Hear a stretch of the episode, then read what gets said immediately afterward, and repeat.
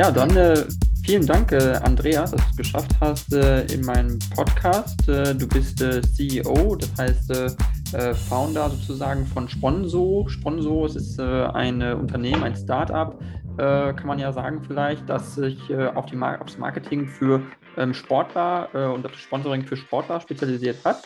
Ähm, vielleicht kurz vorab für die Hörer, so um zu verstehen, was war eigentlich die Motivation dahinter? Warum hast du das gemacht? Wie kamst du da eigentlich, eigentlich hin? Genau. Ähm, also Sponsu würden wir es richtig äh, aussprechen. Wir haben ähm, Sponsu 2014 gegründet. Das war äh, das dritte Unternehmen, was ich gegründet habe und mein Mitgründer Christian, ähm, hat noch viel mehr Unternehmen gegründet. Und was wir spannend fanden, ähm, ist erstmal aus wirtschaftlicher Seite, dass der Sponsoring-Markt, der wirklich groß ist, noch total undigital ist und eigentlich anderen Marketingdisziplinen ein paar Jahre hinterherhängt und auch im Wettbewerb mit denen steht. Ähm, und wir das spannend fanden, das zu digitalisieren und ähm, damit ein Unternehmen aufzubauen. Das aus wirtschaftlicher Seite und auf persönlicher Ebene fanden wir es schade, dass relativ viel Sponsoring-Geld in den Profifußball fließt, aber nicht ganz so viel in Nischensportarten oder an kleinere Vereine, ähm, an Einzelsportler und dachten uns, wir müssen diesen kleineren Vereinen und Sportlern eine Plattform bieten, wo sie gemeinsam mit dem Profifußball sich präsentieren können und so einen gleichwertigen Zugang zu Sponsoren haben. Und ähm, unsere Hypothese war, dass sie dann auch mehr Sponsoring-Einnahmen erhalten. Und wenn man sich unsere Daten anschaut, dann dann ja, hat das auf jeden Fall bisher geklappt. Mhm. Okay, das heißt also, ihr seid äh, konkret äh, darauf gekommen, wirklich kleinere Vereine äh, und Einzelsportler zu, zu fördern. Äh, wie genau läuft es denn ab? Also ist es dann so, dass ein, ein Sportler auf euch zukommt und sagt, hey, ich äh, möchte jetzt an einem Turnier teilnehmen oder so und ich brauche dafür jetzt äh, einen, einen, Sponsor, der mir den Flug finanziert, Unterkunft oder so? Oder wie, wie ist da so der Ablauf?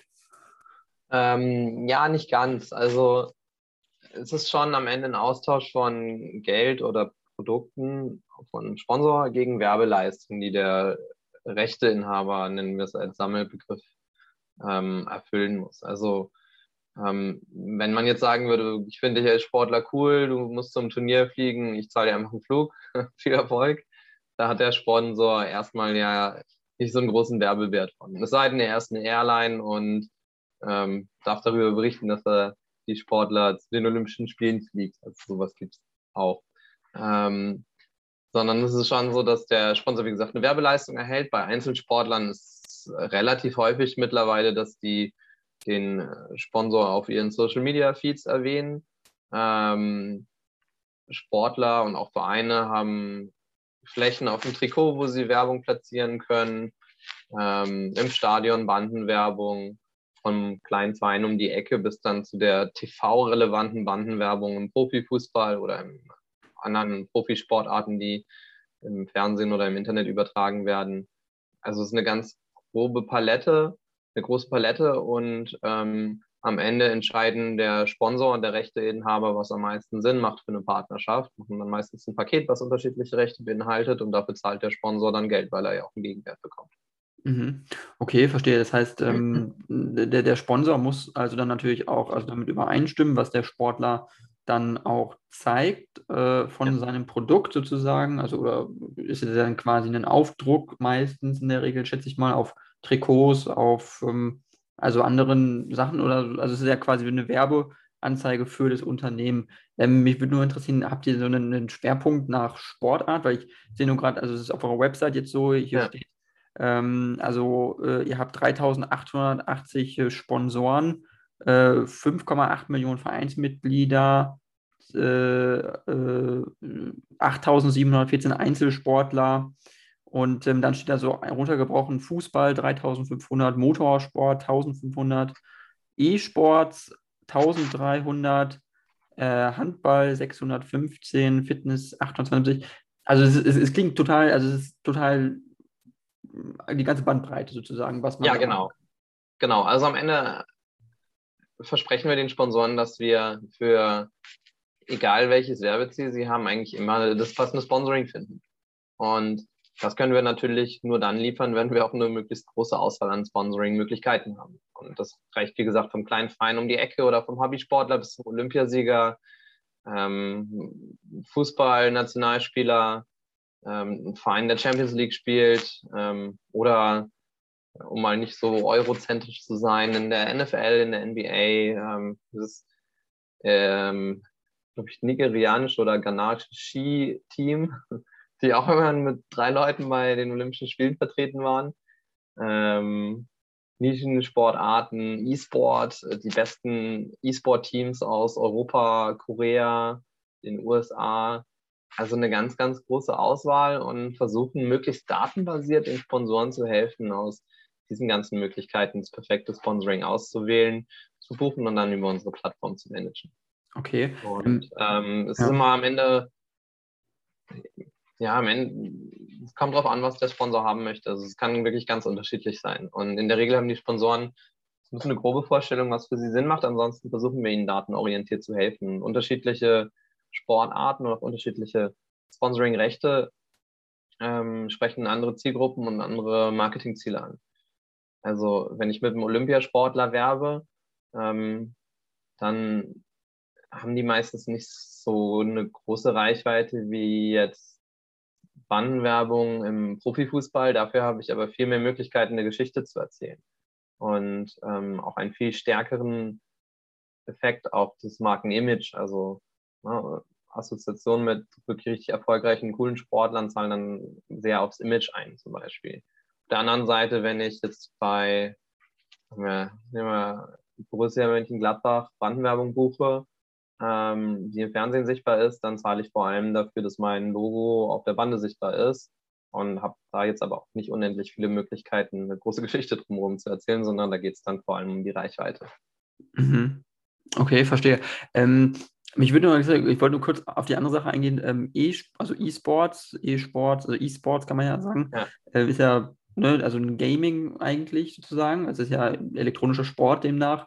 Äh, wie läuft das denn da mit richtig äh, Werbung? Also wie stellt man da Werbung dar? Weil das, was gezeigt wird, ist ja das Spiel, nehme ich mal an. Es ist ja nicht, äh, also sieht man die Spieler dann, wie sie dann Trikots tragen, wo dann ein Sponsor hinten seinen, seinen Firmennamen drauf macht oder wie muss man sich das vorstellen?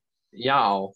Ähm, E-Sports ist spannend aus Sponsoring-Sicht. Also wenn man ganz, ganz viel Budget hat, dann kann man tatsächlich im Spiel selber sichtbar sein in einigen Spielen. Also in League of Legends hatten wir jetzt ähm, bei der Weltmeisterschaft uh, World Championship Series drei oder vier Teams im Viertelfinale ähm, von unseren und da ist zum Beispiel Mercedes-Benz Sponsor und ähm, da sind dann wirklich so Banner im Spiel platziert, wo das Mercedes-Logo drauf ist. Red Bull ist auch einer der Hauptsponsoren von League of Legends als Sportart und dann gibt es alle, ich glaube, 10 oder 20 Minuten im Spiel so einen Boost, den man, da spielen immer zwei Teams gegeneinander, den sich ein Team freikämpfen kann, indem sie einen Drachen besiegen und dann kriegen sie einen Energy Boost, powered by Red Bull, weil es halt ein Energy Drink ist. Also das ist schon ziemlich cool, was man da machen kann, kostet natürlich auch richtig viel Geld. Ähm, wenn man nicht ganz so viel Budget ausgeben möchte, dann wird man zum Beispiel Partner der Teams. Auch da musst du für die Spitzenteams äh, sechs- bis siebenstellige Beträge zahlen für eine Partnerschaft pro Jahr. Ähm, dann kriegt man die Präsenz auf den Shirts, die ähm, im Stream teilweise in so einem kleinen Feld sichtbar sind, die ähm, in der ganzen Berichterstattung sichtbar sind. Auch die Fans kaufen sich Trikots. Ähm, das ist ein Recht, das schon noch relativ gut wahrnehmbar ist. Ähm, die Teams haben und vor allem auch die Spieler zusammen haben äh, Millionen von ähm, Kontakten auf Social Media, also von Leuten, die ihre Social Media Posts pro Jahr sehen oder andere Streams, wo sie auch die Marken platzieren können. Dann überhaupt das Recht, Partner von einem Elite-Team zu sein und darüber dann Geschichten wieder zu erzählen und irgendwie Aktionen für die Fans zu machen, ist auch wertvoll. Ähm, also da kann man dann tatsächlich relativ kreativ werden. Gerade im E-Sport sind die Profiteams ziemlich kreativ, wenn es darum geht, Sponsor sinnvoll einzubinden. Also da gibt es viele coole Aktionen, die weit darüber hinausgehen. Hey, lass mal irgendwo ein Logo drauf klatschen, dann, dann reicht das schon. Mhm. Okay, verstehe. Ähm, weil mich würde das nur interessieren, weil ich habe das Gefühl, E-Sport ist eine Sache, darüber spricht man sehr viel auch oder man hört es häufiger auch in den Nachrichten, aber ich habe nicht das Gefühl oder manchmal den Eindruck, dass es in Deutschland so richtig angekommen ist, was diese Sportart oder Sportarten ausmacht, so richtig, was da wirklich hintersteckt. Ich habe das Gefühl, viele Leute ähm, verstehen nicht so ganz, was es ist, aber es ist ja auch was, wo es richtige Teams gibt, die äh, quasi wie beim Fußball, äh, also Mannschaften bilden und dann in einem verschiedenen Spiel nach gewissen Spielregeln gegeneinander antreten. Und also es ist ja, äh, ja auch was, was extrem Erfolg mittlerweile, glaube ich, hat, oder? Also was sich wirklich ja. Stark steigert und stark äh, Erfolg zeigt und demnach auch für, für ein Unternehmen wie deines äh, super interessant ist, einfach um, um, um Werbung zu schalten. Das heißt, oder meine Frage ist, wo siehst du das als eine wachsende Branche oder als einen wachsenden Sektor im Vergleich zu natürlichen Sportarten, sage ich mal, dass das da wirklich da mehr, äh, ja, einfach äh, mehr Wachstum generiert werden kann, mehr Sponsoring-Einnahmen generiert werden können und der, die Branche an sich insgesamt einfach wächst, sozusagen in dem Bereich? Ja, total. Also E-Sport ist äh, stark am Wachsen und ist in Deutschland gerade bei einer jüngeren Zielgruppe auch echt gut präsent. Ähm, sehr spannende Zielgruppe, weil die, also der durchschnittliche E-Sports-Fan ist schon eher jünger.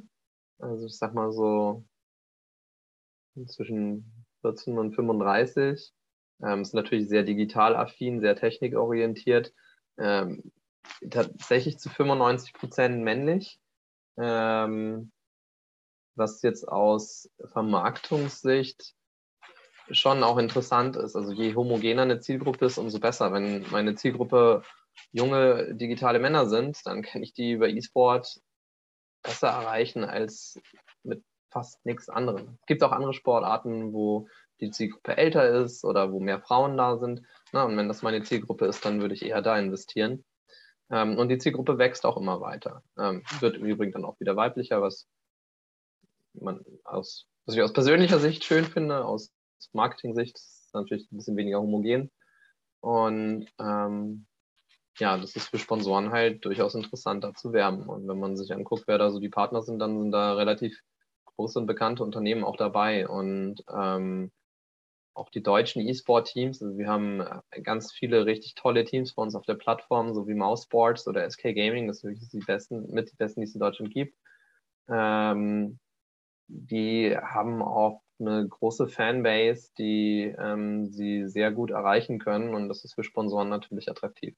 Mhm. Okay. Ja. Passen gleichzeitig auch auf, dass sie auch nur mit Partnern zusammenarbeiten, die auch zu ihnen und ihren Fans passen. Haben schon auch eine Marketingstrategie auch für sich selber. Ähm, sie halt gucken, wofür sie stehen und würden jetzt nicht mit einem Sponsor zusammenarbeiten, der nicht mit den Werten übereinstimmt, also egal wie viel Geld sie dafür bekommen würden. Mhm. Okay, interessant. Sehr interessant. Ähm, ich würde dich gerne noch mal ein bisschen befragen, nur zu dir als Person und zu deinem Hintergrund, weil ja. äh, ich nur gerne verstehen möchte und ich glaube, es ist interessant auch für die Zuhörer einfach, äh, wo das herkommt, zu sagen, man möchte jetzt ein Unternehmen gründen. So, du bist, du hast dich selbstständig gemacht, du hast gesagt, das war nicht deine erste Gründung, du hast vorher auch schon ein Unternehmen gegründet. Ja. Vielleicht kannst du kurz erzählen, was du vielleicht davor gemacht hast und auch ähm, hast du jemals im normalen, einen normalen Job, sag ich mal, also irgendwo erstmal angefangen zu arbeiten und dann dich entschieden, dich selbstständig zu machen? Oder war es sofort für dich nach deinem, nach deiner Ausbildung oder nach deinem Studium so die Möglichkeit, wo du gesagt hast, jetzt mache ich mich selbstständig sofort? Ja, also das erste ja, Unternehmen würde ich es nicht nennen, aber sagen wir mal, kommerzielle Projekt habe ich in der Schule gegründet. Also ich habe irgendwann mal ähm, angefangen, mir selber so ein bisschen Programmieren beizubringen noch relativ ja, basic. Ähm, habe dann als Schüler äh, auch schon auf selbstständiger Basis ab und zu kleinere Webseiten gebastelt für eine Fahrschule in, im Dorf in Hessen ähm, und dafür Geld verdient. Das ist total cool. Und als ich Abitur gemacht habe, war es in Hamburg extrem kompliziert, seinen Abiturschnitt auszurechnen, weil es ganz viele unterschiedliche Kurse gab, die man hatte und die man einbringen konnte oder halt auch nicht. Ähm, da gab es ganz viele Regeln, die man beachten musste und äh, man konnte eigentlich seinen Schnitt erst wissen, wenn man zwei Jahre lang Oberstufe hinter sich hatte, alle Noten hatte und dann wusste, okay, das ist mein Abi-Schnitt. Und das fand ich doof und habe dann auch für mich selber einen Abi-Rechner programmiert. Ähm, womit man seinen Notenschnitt ausrechnen kann. Habe da Google-Werbung draufgetan, habe es online gestellt und damit für Schülerverhältnisse ganz gutes Geld verdient. Ähm, das habe ich dann super lange noch behalten, auch als es gar nicht mehr aktuell war, weil die Abiturregeln in Hamburg sich geändert haben, es dann irgendwann verkauft an Study Help, ein Unternehmen, was ähm, sich auf Nachhilfe fokussiert hat und Schüler als Zielgruppe hat. Ähm, dann habe ich in Hamburg BWL studiert, habe da mein äh, zweites Unternehmen. Ganz kurz, sorry. Äh, wie hast du es gemacht mit, also wie, wo, das habe ich jetzt nicht ganz verstanden. Wie kann man den Abischnitt dann berechnen? Also auf, äh, wie hast man du das? hat quasi, also es ist extrem kompliziert. Man, ich glaube, ich hatte 36 Kurse oder Einzelnoten, die ich hatte. Also zum Beispiel in, ähm, in Sport hatte ich dann halt für jedes Semester eine Einzelnote und die musste ich dann einbringen oder halt auch nicht. Ähm, je nachdem, welche anderen Noten ich hatte und ob die höher waren und ob die aus unterschiedlich, also es ist super, super kompliziert. Und bei dem Rechner, den ich äh, programmiert habe, musstest du einfach nur die Noten, die du bisher hattest, in so eine Tabelle eintragen und dann hat es die ganzen mathematischen Regeln, die dahinter lagen, alle angewendet und automatisch ausgerechnet, welche Kurse eingebracht werden müssen und was dein Schnitt ist. Okay, also dann kann man auch sagen, wenn man jetzt diesen Schnitt haben möchte, muss man das und das erreichen, zum Beispiel, oder so eine Punktzahl in diesen, diesen Kursen erreichen. Ja, man konnte natürlich ein bisschen damit rumspielen, gucken, wie sich das auf den Notenschnitt auswirkt. Ähm, am Ende war es mehr ein Gadget, was einem vorher schon mal einen Überblick verschafft hat. Wo stehe ich jetzt eigentlich? Okay. Ja. Ah. Konnte man sich auch händisch ausrechnen, äh, das war dann halt viel aufwendiger. Haben aber auch, äh, hat der ein oder andere halt auch gemacht, um dann rauszufinden, so muss ich mich jetzt viertes Semester in Geschichte eigentlich noch anstrengen oder bringe ich es eh nicht ein? Und ähm, ja, also auch dafür kann man das dann nutzen. Naja, das habe ich dann irgendwann verkauft. Dann habe ich in Hamburg ähm, BWL studiert, habe da mein zweites Unternehmen gegründet. Das war eine Kopie, in meinem Lebenslauf steht eine Kopie von Facebook, aber eigentlich war es eine Kopie von StudiVZ.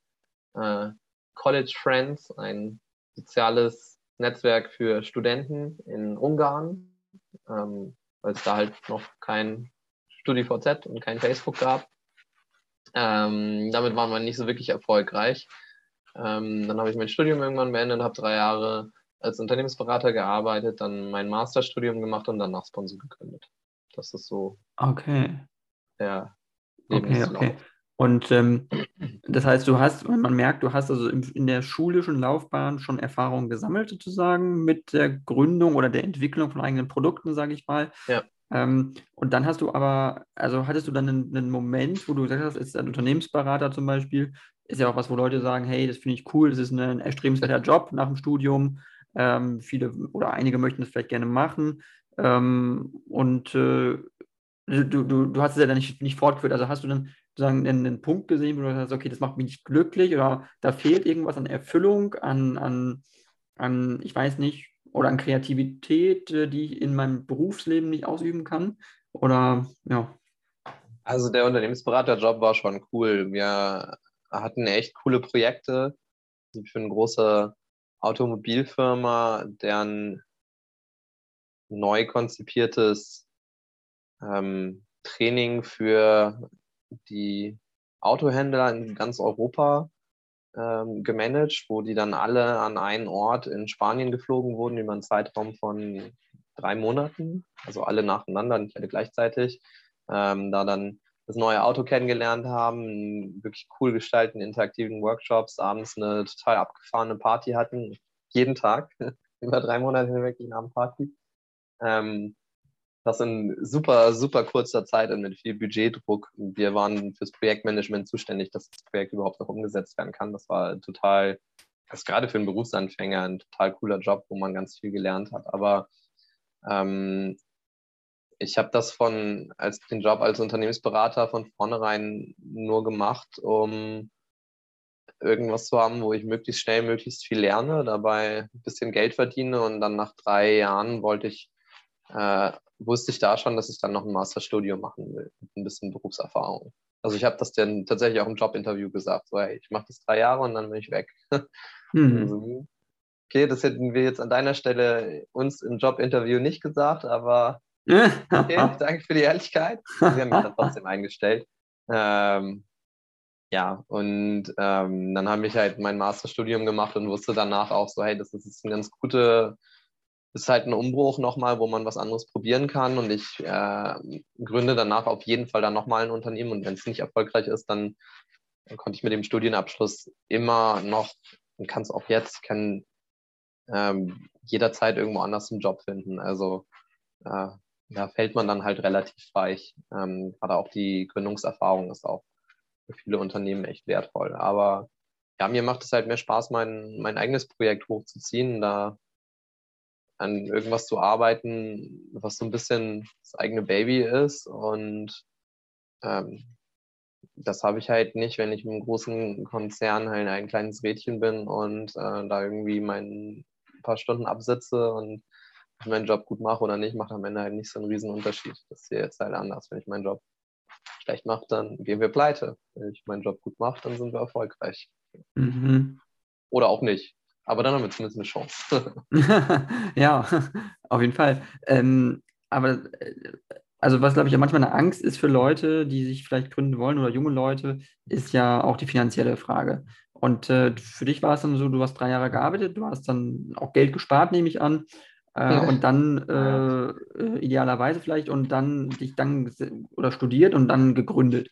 Ähm, also das heißt, wie sehr würdest du sagen, ist diese finanzielle Frage auch das, äh, was Angst berechtigterweise macht, aber auf der anderen Seite vielleicht auch eine Angst ist, die gar nicht so da sein, da sein muss für, für junge Leute, die sich gründen wollen. Also muss man jetzt sofort äh, 50.000 Euro auf der hohen Kante haben, bevor man äh, sich selbst gründet oder reicht es auch nach dem Studium mit 500 Euro auf, auf dem Konto, sage ich mal? Also man ähm, muss kein großes Investment selber ansparen. Kommt immer darauf an, was man machen möchte. Wenn man was machen möchte, was super teuer ist, und man nur eine Idee hat, aber keinerlei Erfahrung und Netzwerk und nichts, was man vorweisen kann, dann wird man wahrscheinlich auch niemanden der einem einfach für die Idee ganz viel Geld gibt. Dann muss man schon selber irgendwie gucken, wo man das Geld herbekommt. Aber die meisten Ideen, gerade wenn jetzt digitale Ideen, lassen sich mit sehr kleinem Investment selber umsetzen. Ähm, es gibt jetzt auch gerade für Studenten und für äh, Studienabgänger Förderprogramme für Selbstständigkeit ähm, Exist Gründerstipendium zum Beispiel, das haben wir jetzt nicht bekommen, aber ähm, das weiß ich, dass das ganz viele Studenten nutzen, um den Sprung in die Selbstständigkeit zu wagen. Dann wird man für eine gewisse Weile ähm, finanziell gefördert, sodass man die Idee ausprobieren kann, idealerweise so weit bringen kann, dass man dann entweder über ähm, laufende Einnahmen refinanzieren kann oder Investoren reinholen kann. Ähm, also die Möglichkeit gibt es schon. Ähm, man muss aber auch ganz klar dazu sagen, dass ähm, zumindest durchschnittlich Startup-Gründen keine gute Methode ist, um richtig reich zu werden. Ähm, also es gibt ein paar Gründer, die werden richtig, richtig, richtig, richtig reich. Also wenn man sich die reichsten Leute der Welt anschaut, äh, Elon Musk, Jeff Bezos, äh, die Microsoft-Gründer, so, die haben alle irgendwann ein Unternehmen gegründet und das super erfolgreich gemacht, aber das sind halt die 0,0001 Prozent. Die meisten Unternehmen scheitern, auch viele Unternehmen sind, ähm, bis sie richtig erfolgreich sind, auch für die Gründer wirtschaftlich nicht so lukrativ. Man kriegt kein großes Gehalt ähm, wenn man das Unternehmen am Ende verkauft, dann kriegt man halt richtig viel Geld, aber das ist erst ganz, ganz, ganz am Ende. Und bis dahin muss man gucken, wie man über die Runden kommt. Ähm, also im Durchschnitt, wenn ich in der Automobilbranche geblieben wäre, dann äh, hätte ich jetzt mit Sicherheit mehr Geld auf dem Konto als mit dem, was ich mache. Äh, also Geld. Jetzt, wenn ich gucke, wie viel meine Anteile wert sind, die an meinem Unternehmen, an Sponsor, die sind schon ordentlich was wert, aber bringt mir nichts. Ich kann hier kann die erst ganz am Ende verkaufen. Von Unternehmensanteilen äh, kann ich mir kein Bier holen im Stadion und kein, äh, kein Haus kaufen mit meiner Frau und meinen Kindern, sondern ähm, die liegen halt rum und sind erst dann wirklich nutzbar, wenn das Unternehmen verkauft wird. Und statistisch gesehen scheitern neun bis neun von zehn Unternehmen halt vorher. Okay, ist das nach wie vor so? Das ist nach wie vor, ja. ich, ich, dachte mal, die Statistik wäre besser geworden, dass früher man gesagt hatte, dass da irgendwie 80 bis 90 Prozent scheitern, mittlerweile das doch die Hälfte schaffen würde oder so, aber kann sein, dass ich da falsch liege. Nee, also es kommt immer darauf an, was man ähm, was man heranzieht. Also es ist jetzt nicht so, dass neun, neun von zehn neu gegründeten Unternehmen scheitern, weil da ähm, sind auch weniger risikoreiche Unternehmen dabei, wie wenn ich jetzt eine neue Bäckerei aufmache oder einen Handwerksbetrieb, ähm, ein Friseursalon. Also auch das ist nicht automatisch erfolgreich, aber das sind schon mehr als zehn Prozent von erfolgreich. Ähm, Startups sind per Definition Unternehmen, die auf hyperschnelles Wachstum ausgerichtet sind. Also wenn man das Bäckerei-Beispiel nimmt, wenn ich eine einzelne Bäckerei gründe, dann ist das ein, kein Startup. Wenn ich ein neues Konzept habe und das Ziel habe, eine globale Bäckereikette aufzubauen mit ganz vielen Prozessinnovationen, dann wäre das schon ähm, per Definition ein Startup-Unternehmen. Und von den letzten die können natürlich dann auch deutlich erfolgreicher sein, aber sind dafür auch wesentlich riskanter und davon scheitern dann halt auch mehr. Also es ist schon risikoreich, ein Startup zu gründen. Ähm, das ist einfach so, aber äh, muss man halt hm. mit umgehen. Okay, aber ähm, also zwei Fragen habe ich. Ah, die erste Frage wäre, ähm, weil du gerade sprachst von, okay, du hast einen Anteil an deiner Firma oder du gehört ein Teil deiner, deines, deines Startups, ähm, was einen Wert hat, aber du kannst ihn jetzt nicht monetarisieren. Ähm, ist es für dich ein Ziel, das irgendwann zu tun in einer absehbarer Zeit und dann was Neues zu gründen oder so? Weil das wäre ja dann Seriengründung. Und ja. äh, die andere Frage ist ähm, auch, was so Startups an sich angeht. Wenn man sagt Startup und normale Gründung, inwiefern hältst du es für sinnvoll, dass man da immer so unterscheidet oder dass man sagt, okay, das eine ist jetzt radikal innovativ und das andere ist eine Gründung. Also, oder ist es, ist das eine jetzt nennenswerterweise wertvoller als das andere? Ist es jetzt wertvoller, nur eine Bäckerei zu gründen oder also eine Bäckereikette, die ganz innovative Brötchen äh, backt und die total geil schmecken? Also kann man das überhaupt so vergleichen irgendwie? Also das ist nur, das, was ich manchmal denke, ist dieses, dass man das mit einem Startup manchmal ein bisschen verklärt, dass man sagt, entweder du gründest ein Startup und bist jemand oder du machst lieber gar nichts. Aber äh, nimmt man nicht Leuten vielleicht den Mut, auch zu sagen, es reicht auch erstmal, wenn du eine normale Bäckerei gründest, als Beispiel, und dann kannst du vielleicht noch eine zweite Bäckerei öffnen und eine dritte und eine vierte. Und dann ist es ja auch was Erfolgreiches und was Gutes. Ja, ja, auf jeden Fall. Also ich fange mal mit deiner zweiten Frage an. Also ich finde, also ich finde es schon wichtig äh, oder sinnvoll, das zu unterscheiden, weil es einfach was anderes ist, anders finanziert ist, ähm, anders, äh, andere Strategie hat, ähm, wirklich von vorne bis hinten. Also es ist schon was anderes, aber ich würde mit Teufel tun sagen, dass das eine jetzt besser ist als das andere. Es ist einfach nur was zwei unterschiedliche Sachen der gleichen Kategorie. Also Äpfel und Birnen, beides Obst, ähm, aber es ist nicht dasselbe. Und ich habe total viel Respekt davor, wenn jemand einen Handwerksbetrieb aufbaut, den erfolgreich macht, äh, der hat genauso auch Verantwortung oder die für seine oder ihre Mitarbeiter, wie das ein Startup-Unternehmer hat oder eine Unternehmerin. Und ähm, da gibt es schon äh, viele äh, Gemeinsamkeiten, das Unternehmerische, die Verantwortung, ähm, ja, ähm, das, was ein Startup am Ende hauptsächlich unterscheidet, ist, dass du halt ein anderes Risikoprofil hast. Also ähm, wenn ich einen Meisterschein in irgendeinem Handwerk habe, dann ist das Risiko, dass ich damit scheitere, wesentlich geringer. Ähm, wenn ich ein riskantes Technologieunternehmen gründe, dann ist das Risiko, dass ich damit scheitere, halt wesentlich höher. Und ich will jetzt auch nicht sagen, dass das eine besser ist als das andere. Also das eine ist vielleicht ein bisschen sicherer, das andere halt einfach unsicher. Es ist halt einfach nur ein bisschen was anderes. Ähm, die erste Frage, ja, ich würde das Unternehmen schon irgendwann gern verkaufen oder an die Börse bringen. Das sind so die beiden ähm, Haupt-Exit-Routen für Startup-Unternehmen.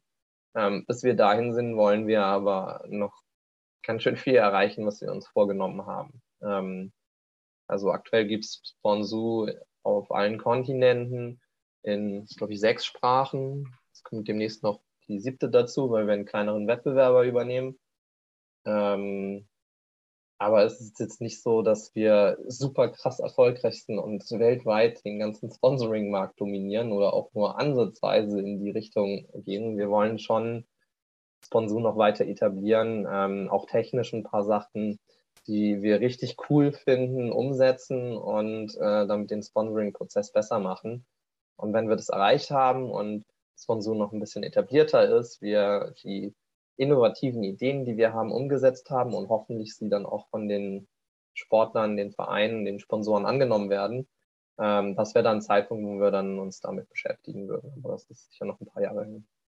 Okay, ähm, habt ihr dann sozusagen, weil äh, ihr seid ja seit 2014, hattest du gesagt, habt ihr euch gegründet, meine ich, wenn ich es richtig in Erinnerung habe. Ähm, und also plant man sowas, äh, dass man sagt, okay, 2030 wollen wir einen Börsengang zumindest äh, anpeilen, dass man es dann vielleicht macht? Oder ist es etwas, wo man sagt, okay, man guckt auf den Unternehmensumsatz, äh, man schaut, äh, wie stark die Mitarbeiterzahl, wie sind ähm, die, die, die Kunden und so und oder entwickelt man auch vielleicht noch neue Geschäftsfelder oder so? Also sind das so Punkte, die vielleicht auch ähm, damit reinspielen? Also meine Frage ja. ist vielleicht, glaube ich, also kann man sowas planen überhaupt? Wie inwiefern kann man eine Unternehmensentwicklung planen oder ist das vielleicht auch einfach etwas, was einfach passiert und man ist äh, tatsächlich viel weniger Gestalter als viel mehr äh, äh, reagierender auf um, äußere Umstände am Markt und man reagiert nur darauf so ein bisschen. Nee, man ist schon, äh, schon sehr weit Gestalter. Also am Ende ähm, hört man auch immer wieder, dass die Idee eigentlich relativ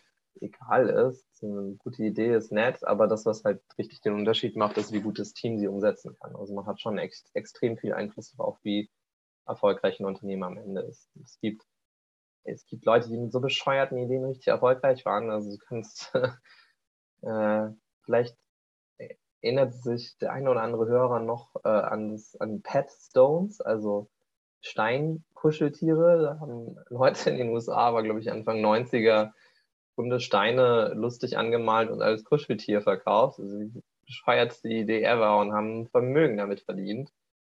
Äh, es gibt in den USA ein äh, relativ erfolgreiches Unternehmen, äh, die Botschaften auf Kartoffeln verkaufen. Ähm, mhm. Mittlerweile gibt es es, glaube ich, als Variante auch mit Auberginen. Das heißt, du kannst im Internet äh, einem Freund eine Botschaft, die mit dem Edding auf eine Kartoffel gemalt ist, äh, per Post zu schicken und zahlst dann halt was dafür. ja, und die Leute sind damit erfolgreich. Also es ist ohne den zu nahe treten zu wollen, finde ich schon eine ziemlich dämliche Idee, aber wenn man sie gut umsetzt und gut vermarktet, dann kann man da auch mit sowas erfolgreich sein. Und auf der anderen Seite ähm, musst du dir mal angucken, wie viele Leute vor dem iPod versucht haben, tragbare MP3-Player am Markt zu platzieren und auch Patente dafür hatten und wirklich genial ausgedacht haben und es nicht hingekriegt haben. Ähm, also offensichtlich eine gute Idee, die dann aber sich am Markt nicht durchgesetzt hat, weil einem, wenn man es nicht hingekriegt hat oder vielleicht auch einfach zu früh war oder am falschen Ort. Also auch da ein bisschen Glück gehört natürlich dazu. Ganz viele Einflussfaktoren. Ähm, ja, und ist schon auch so, dass äußere äh, Themen das dann ein Stück weit auch beeinflussen. Also die Pandemie hat uns jetzt auch nicht unbedingt weitergeholfen, gar nicht so sehr, weil so viele Sportveranstaltungen abgesagt wurden. Also auch das war ärgerlich. Dann haben ähm, Sportler halt ein bisschen, die Beachvolleyballer, die hatten in ihrem Sponsoring-Vertrag äh, die Zahlung daran geknüpft, äh, dass sie eine bestimmte Anzahl der Turniere auf der Beach-Tour spielen.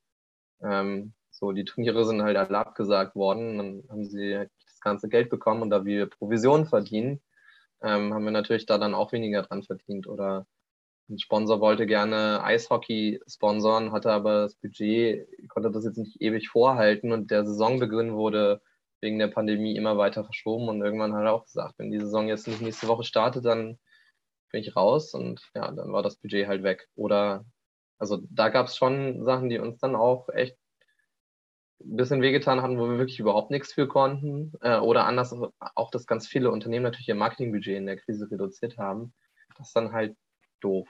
Ähm, aber damit muss man dann irgendwie umgehen, versuchen darauf zu reagieren und gucken, ob es auch Chancen gibt. Also immer wenn sich viel verändert, gibt es auch viele Unternehmen, die, also viele Start-up-Unternehmen, die davon profitieren und ähm, ähm, die Veränderung am Markt nutzen, um ihr äh, Produkt erfolgreich zu machen. Mhm. Also okay, interessant. Ja. Gerade bei Flink zum Beispiel äh, Essen bestellt, die ähm, Supermarktproduktlieferdienste, die sind sicherlich ein Gewinner der Pandemie gewesen. Und ein Freund von mir, ist Investor, hat bei äh, einem Unternehmen investiert, was Wohnmobile vermietet. Diese sind völlig durch die Decke gegangen, weil halt äh, während der, während der Lockdown-Zeiten niemand mehr außerhalb des eigenen Landes in Urlaub fliegen konnte oder nicht mehr so leicht und alle Leute sich so Camper gemietet haben, um durch Deutschland oder, oder Österreich oder die Schweiz zu fahren. Und ja, wenn das halt ein Business ist, diese Dinger zu vermieten, dann, ähm,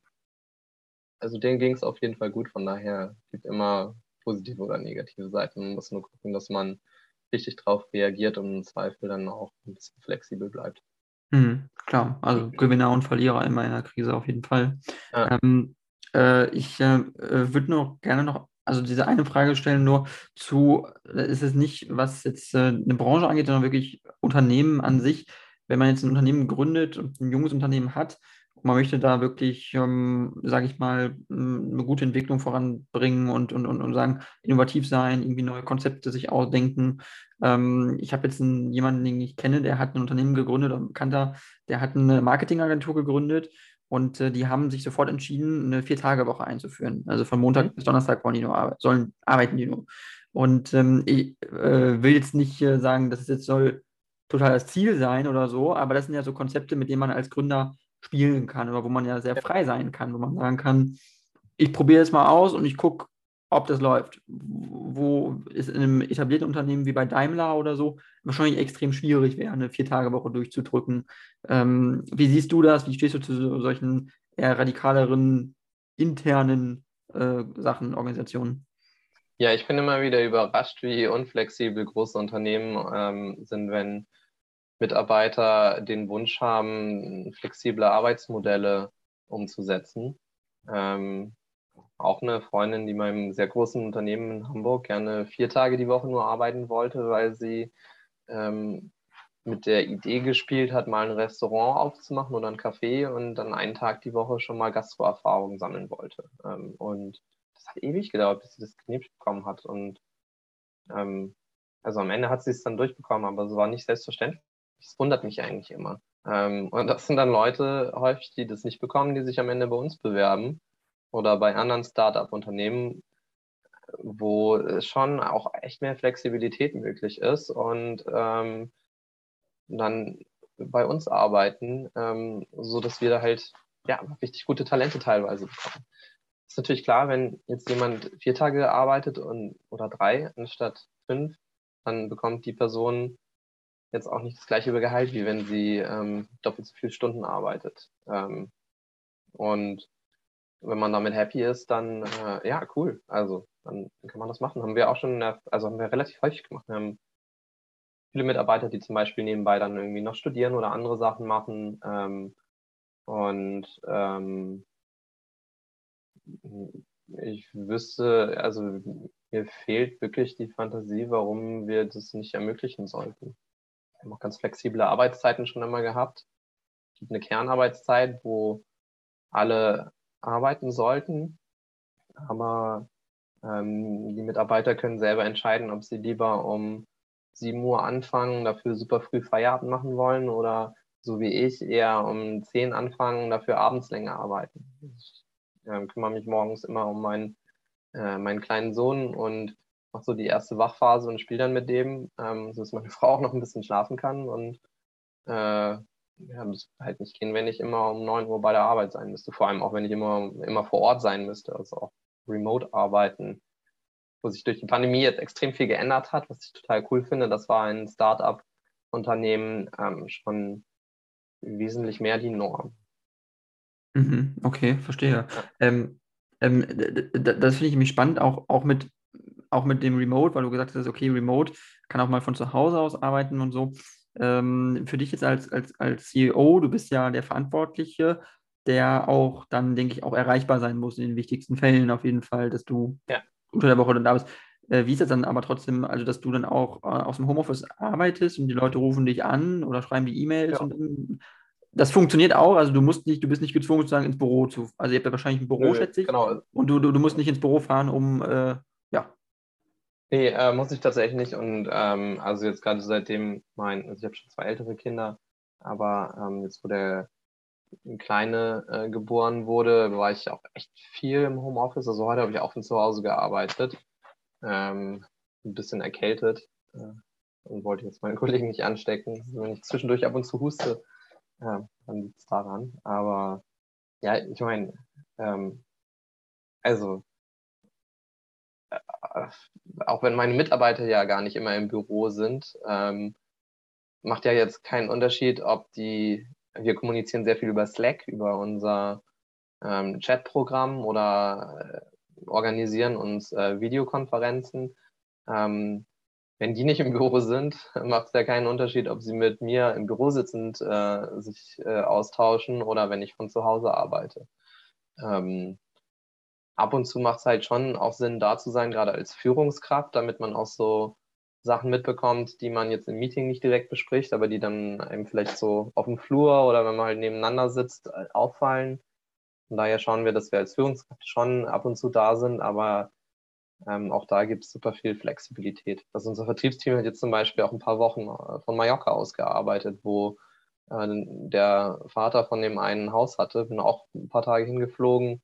Ähm, das war total cool und die haben echt richtig viel da auch geschafft. Also das ist nämlich, das ist nämlich der Punkt, um erfolgreich äh, remote zu arbeiten. Man sollte halt nicht vergessen, dass es trotzdem Arbeit ist und dass die Leute auch was leisten müssen und dass man als Arbeitnehmer auch beurteilt wird, jetzt nicht anhand wie viel oder von wo man gearbeitet hat, sondern was man für Ergebnisse erzielt. Und mhm. da gucken wir natürlich schon drauf. Und ähm, wenn das nicht passt, dann ähm, ja, äh, sprechen wir es halt auch an und wenn wenn das nicht, äh, wenn das langfristig nicht funktioniert, dann ähm, müssen wir uns von den Leuten trennen. Das gehört leider auch dazu.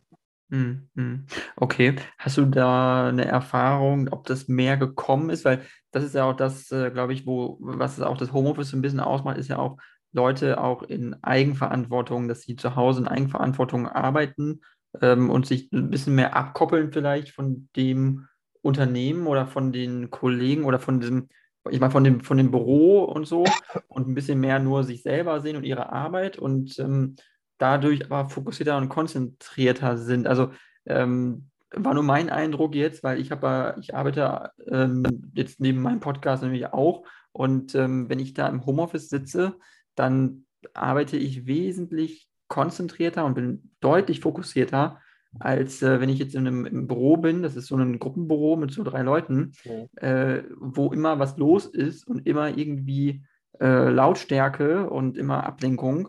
Also ich glaube, man ist schon produktiver, aber, und das merkt man, merke ich auch, man hat gleichzeitig auch schneller Phasen, wo man auch mal abdriftet und niemand, und man, man fühlt sich auch nicht kontrolliert direkt durch jemanden, weil es ist ja niemand da, der einem sagen kann, das ist jetzt, mach mal, fang mal wieder an zu arbeiten, so ungefähr. Also, ähm, und am Ende ist die Frage, dann kriegt man aber mehr bei raus. So, oder wird, ist, ist das Ergebnis dann besser und fühlt, sich, fühlt man sich selber auch, auch besser in dem, was man macht. So, also ist man dann auch als Arbeitnehmer dann auch in einer besseren Balance vielleicht oder als, als grundsätzlich ja. arbeitende Person. Ähm, ich glaube, dass das sehr individuell ist. Also für uns als Unternehmer, sowohl betriebswirtschaftlich als auch persönlich, ist es extrem wichtig, dass es unseren Mitarbeitern gut geht. Und ich glaube, die Flexibilität zu haben, das selber zu entscheiden und ein bisschen das auf das eigene Leben anpassen zu können, die hilft schon vielen sehr weiter. Ähm, ist aber auch nicht für jeden. Also tatsächlich, mein Team arbeitet extrem gerne aus dem Büro. Ähm, mussten die teilweise fast ein bisschen zurückhalten, als es wirklich noch richtig harter Lockdown war, ähm, dass sie sich nicht alle ähm, die ganze Zeit immer treffen. Und ähm, haben dann äh, relativ früh das Büro auch wieder aufgemacht, weil das Team sich das einfach sehr gewünscht hat. Ähm, aber es ist von Typ zu Typ unterschiedlich. Äh, ich bin tatsächlich auch aus dem Büro eher produktiver. Ähm, mir hilft das, wenn ich nicht alleine irgendwo sitze, sondern Leute um mich rum sind, die auch arbeiten. Ähm, außerdem bin ich, glaube ich, irgendwie mental im Büro einfach dann in so im Arbeitsmodus. Und ähm, das hilft mir weiter. Dafür ist dann halt immer der Trade-off, brauche ich von da, wo ich jetzt wohne, mit dem Fahrrad 40 Minuten ins Büro. Das heißt dann auch ungefähr anderthalb Stunden, die ich halt wirklich gar nicht arbeite, sondern auf dem Fahrrad hin und her fahre. Und hier zu Hause mache ich den Computer an und fange sofort an zu arbeiten. So. Das heißt, wenn ich äh, aus dem Büro arbeite, muss ich quasi anderthalb Stunden Arbeitszeit wieder aufholen, um zum gleichen Ergebnis zu kommen. Ähm, grundsätzlich kommt es, glaube ich, auch viel auf den Job an. Also ich habe ja auch ganz viele unterschiedliche Tätigkeiten. Wenn ich zum Beispiel programmiere, dann bin ich auf jeden Fall zu Hause effizienter, weil es mich mega rausbringt, wenn mich jemand anspricht und als Geschäftsführer wirst du ständig angesprochen. So, hey, kannst du mir hier da helfen? Hast du da? Guck mal hier, der möchte irgendwas. Und wenn ich programmiere, jede einzelne Unterbrechung, da brauche ich schon irgendwie so wieder eine Viertelstunde, um wieder komplett fokussiert zu sein. Ähm, Wenn es eher darum geht, das Team zu managen oder Vertriebsmeetings zu machen oder so, dann ähm, bin ich da aus dem Büro effizienter. Ähm, und das Thema Kontrolle hast du auch angesprochen. Ähm, wir haben ein extrem großes Vertrauen in unsere Mitarbeiter, dass sie einen vernünftigen Job machen und versuchen, die auch wenig zu kontrollieren. Wir kontrollieren die Ergebnisse, ähm, versuchen möglichst genau zu messen, was, wie erfolgreich jeder ist, aber wie die Personen da hinkommen und auch wie viel sie arbeiten, da geben wir denen viel Verantwortung ähm, und viel Spielraum. Aber ähm, ich finde es auch anstrengend, wenn man halt überhaupt keine Kontrolle hat, dann hat man also die Motiva man hat dann halt die Aufgabe, sich selber zu motivieren, sich hinzusetzen und zu arbeiten. Und es gibt auch Leute, auch welche, die bei uns, also ich gearbeitet haben, mittlerweile nicht mehr da sind, denen das extrem schwer gefallen ist. Ähm, für die ist Homeoffice halt eine absolute Katastrophe, weil die immer dann selber diese mentale Anstrengung haben, okay, ich muss mich dazu motivieren, jetzt mich an den Rechner zu setzen, zu arbeiten. Und ich weiß auch genau, wenn ich es nicht mache, dann fällt es erstmal nicht aus, fällt dann halt später auf, weil meine Ergebnisse nicht stimmen. Aber es merkt jetzt keiner, ob ich hier wirklich sitze und arbeite oder ob ich irgendwie Netflix gucke. Und ähm, wenn die im Büro neben anderen Leuten sitzen, dann ist die Aufgabe quasi delegiert, sich motivieren zu müssen, weil es den Kollegen auffällt, wenn du an deinem Computer sitzt und den ganzen Tag auf Spiegel Online surfst oder äh, am Handy irgendwelche Spiele zockst. So und die, diese Anstrengung, sich motivieren zu müssen, ist dann halt ans Team delegiert und einige brauchen das halt. Ähm, ist auch wieder sehr individuell und für die Leute war jetzt gerade der Lockdown, glaube ich, auch echt, echt schwierig, weil ähm, ja, ja, musstest du dich halt selber antreiben und es ist nicht für jeden. Mhm. Ja, es ist nicht für jeden, definitiv. Ähm, aber es, es, gibt ja auch Jobs, äh, wo wirklich dauerhaft Homeoffice die einzige Option ist, für Leute da zu arbeiten. Also es gibt ja. ähm, eine, eine, Unternehmensberatung, Accenture heißt die, ist eine relativ große Beratung, ja. die ganz viele Jobs nur remote anbietet äh, wo, äh, das sind nicht nur Vertriebsjobs, das sind Beratungsjobs, äh, das sind äh, Analystenjobs oder so, die nur von zu Hause aus arbeiten. Die haben kein, kein Büro, die haben keinen Arbeitsplatz, die kennen auch ihre Kollegen nicht persönlich. Die ist das höchste der Gefühle ist vielleicht ein irgendein Firmen-Event einmal im Jahr oder weiß ich nicht. Aber ansonsten treffen die die nicht. Die sind einfach nur zu Hause und arbeiten vor ihrem PC. Und ähm, ist das was, was so ein bisschen bei den ganz, ganz großen Konzernen jetzt schon zeigt, wie die Arbeitswelt von morgen äh, vielleicht aussieht in auch äh, dem, dem, dem, also dem restlichen Teil der Wirtschaft? Also, dass es die ganz Großen jetzt vormachen und dann der, der Rest folgt, dass, dass in Zukunft man wirklich so losgelöst voneinander und von einer Gruppe arbeiten wird? Glaubst du das? Oder? Ich glaube schon, dass der Trend mehr dahin geht. Also man muss natürlich unterscheiden, dass jetzt auch nicht jede Arbeit Dienstleistungen sind. Ne? Wenn ich ein Auto zusammenbaue, das kann ich halt nicht remote machen, sondern dann muss ich am Fließband stehen. Ähm, wenn man die Haare schneide, äh, kann ich es auch nicht über einen Zoom-Call machen.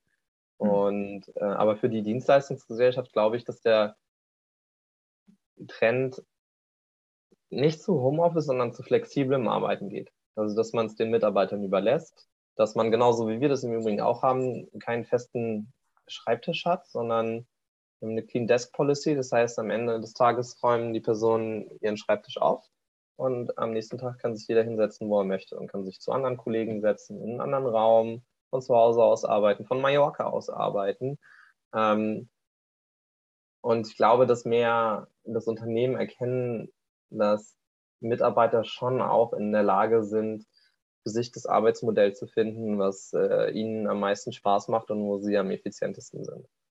Ähm, wenn ich jetzt keine, keinerlei Verantwortung hätte, keine Kinder, keine Frauen, ich, äh, hier 15 Mitarbeiter, ich kenne ganz viele Startups, die ähm, von gerade in der Frühphase das dann nicht aus dem tristen Hamburg oder Berlin rausgemacht haben, sondern ähm, in Marokko, Nicaragua oder auf Bali für ganz, ganz schmales Geld ähm, in einer traumhaften Ferienlocation vom Strand aus, wo es trotzdem mal schnelles Internet gibt, äh, gearbeitet haben und ähm, super glücklich waren und auch mit viel weniger Geld ausgekommen sind, weil äh, die Lebenshaltungskosten nicht so hoch sind.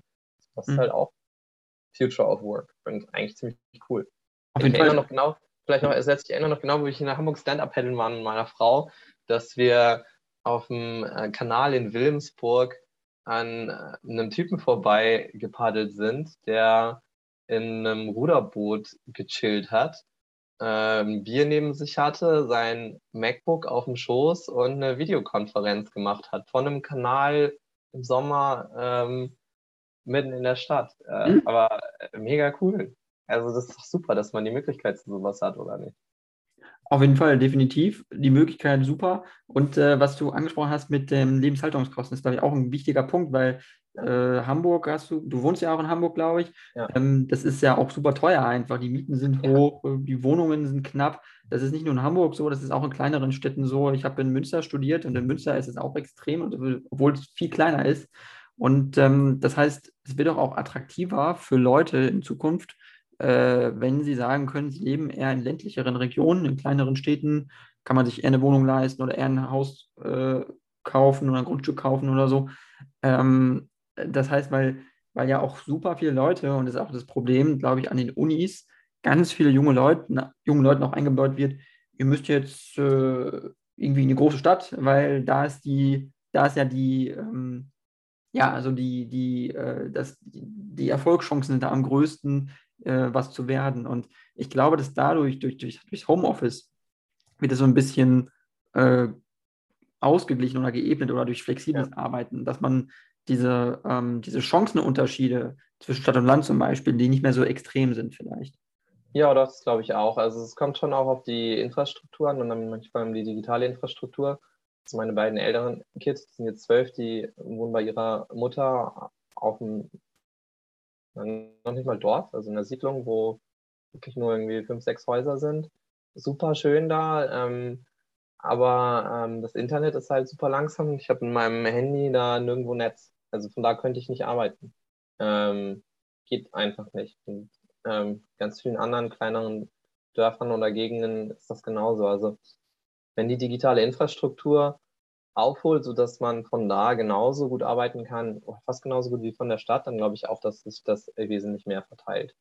Ähm, ja, und dann kommt es halt also muss jetzt schon auch sagen, hier in der Stadt haben wir natürlich auch noch mal ein paar mehr andere Möglichkeiten. Ne? Wenn, ähm, wir haben hier, ein, also auch gerade auch als Familie, unser äh, Kind kann vor der Haustür direkt in der riesigen Sandkiste spielen. Die ist wirklich, die können wir von unserem Balkon aus sehen. Ähm, da sind super viele andere Kinder. Hier sind lauter Kitas drumherum. Ähm, meine älteren Kids müssen nur aus der Tür gehen und 100 Meter nach links gehen und dann ist da ein Bolzplatz wo, und das ist wichtig, auch immer andere Kinder sind, weil hier einfach so viele Kinder in der Gegend wohnen, weil in der Stadt einfach viele Leute auf äh, wenig Fläche wohnen. Ähm, die können überall mit dem Fahrrad hinfahren, müssen nicht mit dem Auto hin und her gefahren werden. Wenn die in einen Sportverein gehen wollen, ähm, müssen die, da wo sie jetzt wohnen, halt immer mehrere Kilometer mit dem Auto durch die Gegend gefahren werden. Und hier können sie im Umkreis von ähm, drei Kilometern bei acht, neun Sportvereinen ähm, spielen. Also, so, also Stadt hat auch schon Vorteile. Ähm, das sind aber wirklich dann eher Sachen, die das Privatleben betreffen. Ich glaube, arbeiten kann man bei vielen Jobs äh, theoretisch auch vom Land genauso gut, wenn man ähm, gute digitale Infrastruktur hat. Ja, auf jeden Fall. Auf jeden Fall. Ähm, das war auch ein super äh, kurzes auch Statement noch zum Abschluss, würde ich sagen. ähm, wirklich vielen Dank, Andreas, äh, für die tolle, tolle Unterhaltung. Ähm, war sehr spannend, äh, sehr informativ. Äh, vielleicht, wenn du möchtest, kannst du noch zum Abschluss was zu dir sagen oder zu deinem Unternehmen, wenn du Werbung machen möchtest oder was. Dann hast du jetzt noch die Möglichkeit, wenn du möchtest. Ja, also äh, einmal natürlich, wenn ihr Unternehmer seid oder ähm, selber Marketingbudget habt, dann schaut euch gerne mal uns um, ob ihr nicht Sportler oder Vereine unterstützt. Wenn ihr selber Sportler, Verein seid und Sponsoren sucht, dann schaut euch auf jeden Fall auch Sponsor an. Ähm, und da wir so viel über das Thema Gründung gesprochen haben, unser, mein Professor an der Uni, also ich hatte tatsächlich Entrepreneurship als Schwerpunkt im Studium in England, ähm, der hat immer, immer wiederholt in jeder einzelnen Vorlesung, just fucking do it. Das war wirklich sein Mantra. Also, wie wird man als Unternehmer erfolgreich? Wie gründet man just fucking do it? Und am Ende, ja, äh, wenn ihr eine Idee habt, probiert es einfach. Versucht so schnell wie möglich die erste Einheit von eurem Produkt oder eurer Dienstleistung zu verkaufen. So, das sollte das Ziel sein und dann könnt ihr euch überlegen, wie komme ich denn da am schnellsten und mit am wenigsten Geld oder Einsatz oder wie auch immer hin. Und dann versucht es um, ups, schon hat man angefangen. Und ab da ergibt sich eigentlich, was die nächsten Schritte sind. Und es gibt ganz, ganz viele Möglichkeiten, was man da machen kann. Äh, das ist eher die Schwierigkeit auszuwählen, aus den vielen Möglichkeiten, was man als nächstes macht, aber ähm, die Situation, dass man irgendwo sitzt und nicht mehr weiter weiß, was man jetzt, was mache ich jetzt eigentlich als nächstes? Hm, mir fällt nichts ein. Ähm, die kommt eigentlich kaum. Von daher einfach anfangen und von da dann einfach weitermachen. Und wenn das Unternehmen nicht erfolgreich ist, dann ist das halt so, gehört auch dazu. Ähm, ich glaube, ähm, Misserfolge äh, sollten hier gerade bei uns auch viel mehr eigentlich als Chance gesehen werden, dass man was probiert hat und ähm, was draus, vielleicht was draus gelernt hat, aber im, selbst im schlechtesten Fall immerhin mutig genug war, was zu probieren und nicht als äh, persönliches Scheitern. Und wenn wir das hinkriegen, uns ein bisschen mehr dahin zu entwickeln, dann glaube ich, sind wir viel innovativer und viele Leute sehr viel glücklicher. Ja, auf jeden Fall, das äh, war wieder ein schöner Abschlusssatz. Äh, vielen Dank. Ja, gerne. Und äh, vielleicht äh, können wir nochmal eine Session machen irgendwann. Ähm, Würde mich freuen auf jeden Fall. Äh, und äh, ja, vielen Dank und bis zum nächsten Folge.